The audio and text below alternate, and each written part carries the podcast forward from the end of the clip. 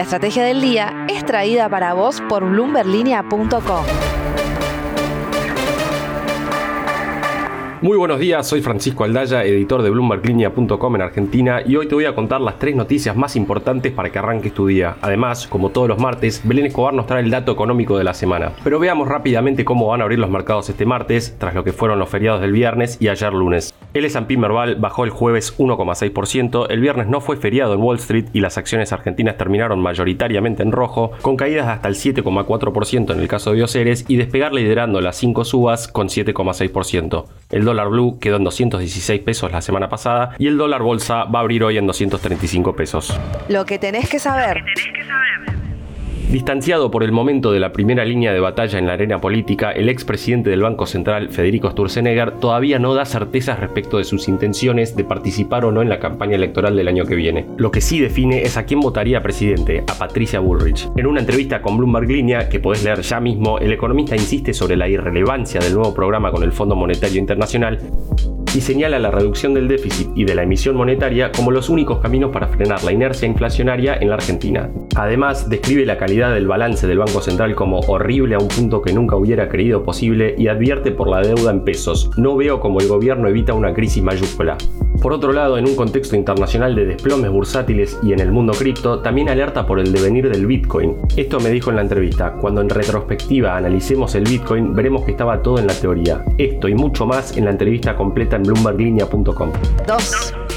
La victoria de Petro en Colombia terminó siendo sorpresa y el candidato de izquierda se convertirá finalmente en presidente de la cuarta economía más grande de América Latina a partir de agosto. Ayer fue feriado también en Colombia y varios analistas anticiparon que hoy podría darse una corrida contra el peso y los bonos de ese país. Pero en cuanto a la viabilidad de que Petro pueda implementar una agenda económica radical, las opiniones son mixtas. Algunos de sus planes van a ser relativamente simples de implementar, como despedir a la gerencia de la petrolera estatal de Colombia, Ecopetrol, pero otras, como subirle los impuestos a los terratenientes ricos y declarar un estado de emergencia económica van a ser difíciles por las instituciones sólidas que tiene Colombia, entre ellas el Congreso y la Corte Constitucional. Acá podemos trazar posiblemente un paralelo con lo que pasó con Castillo en Perú, que en una señal a los mercados terminó sosteniendo al histórico presidente del Banco Central, Julio Velarde. En Colombia, si bien podría haber inestabilidad en los mercados financieros, pocos inversores apuestan a que Colombia siga los pasos de Venezuela hacia la hiperinflación, expropiaciones e incumplimientos de deuda. Pueden leer más en la página de Bloomberg Línea Colombia,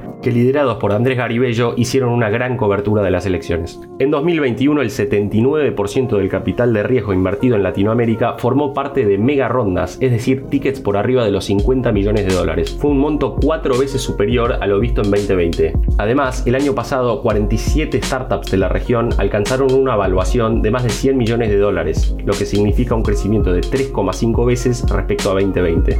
Brasil y México captaron casi el 80% de lo invertido en la región y de las 70 mega rondas que hubo, 32 fueron en Brasil, 18 en México, 11 en Colombia, 6 en Argentina y 3 en Chile. El boom de inversión en los últimos dos años fue tal que las megas rondas aumentaron 38 veces con respecto a 2017. Pero ¿qué va a pasar ahora con las subas de tasas en todo el mundo? Este 2022 las rondas van a ser menos frecuentes, según Enrico del Río, que es director de inteligencia de Endeavor México. De hecho, en la primera mitad del año solo hubo 22 rondas, mientras que los tickets promedio también se van reduciendo. Pueden leer más al respecto en una muy buena nota de Janine Alfaro desde México. El dato económico. Y ahora Belén Escobar, contanos por favor cuál es el dato económico de esta semana en Argentina.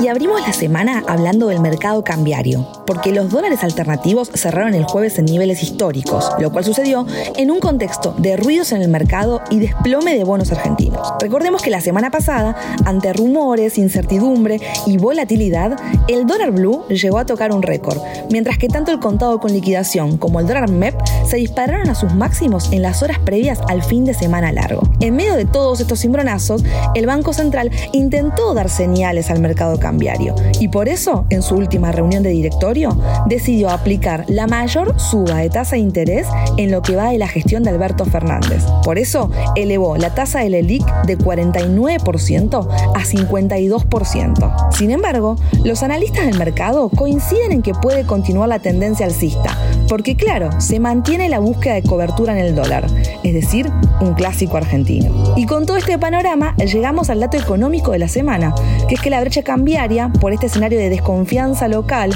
y un difícil panorama a nivel internacional, se vuelve a emplear y, por ejemplo, en el caso del contado con liquidación, ya supera el 96%. La frase del día. Hoy, en vez de una frase del día, te voy a traer un dato del día muy ilustrativo de los dolores que se pueden ir anticipando a nivel mundial para los consumidores no solo de los países en desarrollo, sino también de las principales economías del mundo. Veamos qué dice esta encuesta de la consultora estadounidense YouGov, que se hizo en 18 países en base a 20.000 adultos y fue compartida en exclusiva con Bloomberg News. El 51% de los encuestados no aumentó sus ahorros durante la pandemia. La tasa más baja fue la de Alemania con un 39%, mientras que la de Italia fue de un 40%. Estados Unidos, Reino Unido y Canadá también obtuvieron resultados inferiores al 50%.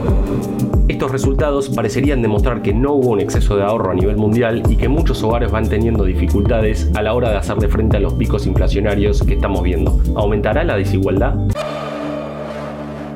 Esto fue un nuevo capítulo de la Estrategia del Día Argentina. Yo soy Francisco Aldaya, editor de Bloomberg Línea, y me podés seguir en Twitter en arroba franaldaya. No se olviden de darle clic al botón para seguir a este podcast y también suscríbanse a Línea de Partida, Línea de Llegada y Línea de Cambio, los tres newsletters diarios que ofrece Bloomberg Línea. Espero que tengas una gran jornada productiva.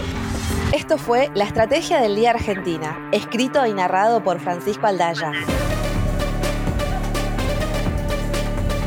Producido por Arturo Luna y Daniel Hernández. Que tengas un día muy productivo.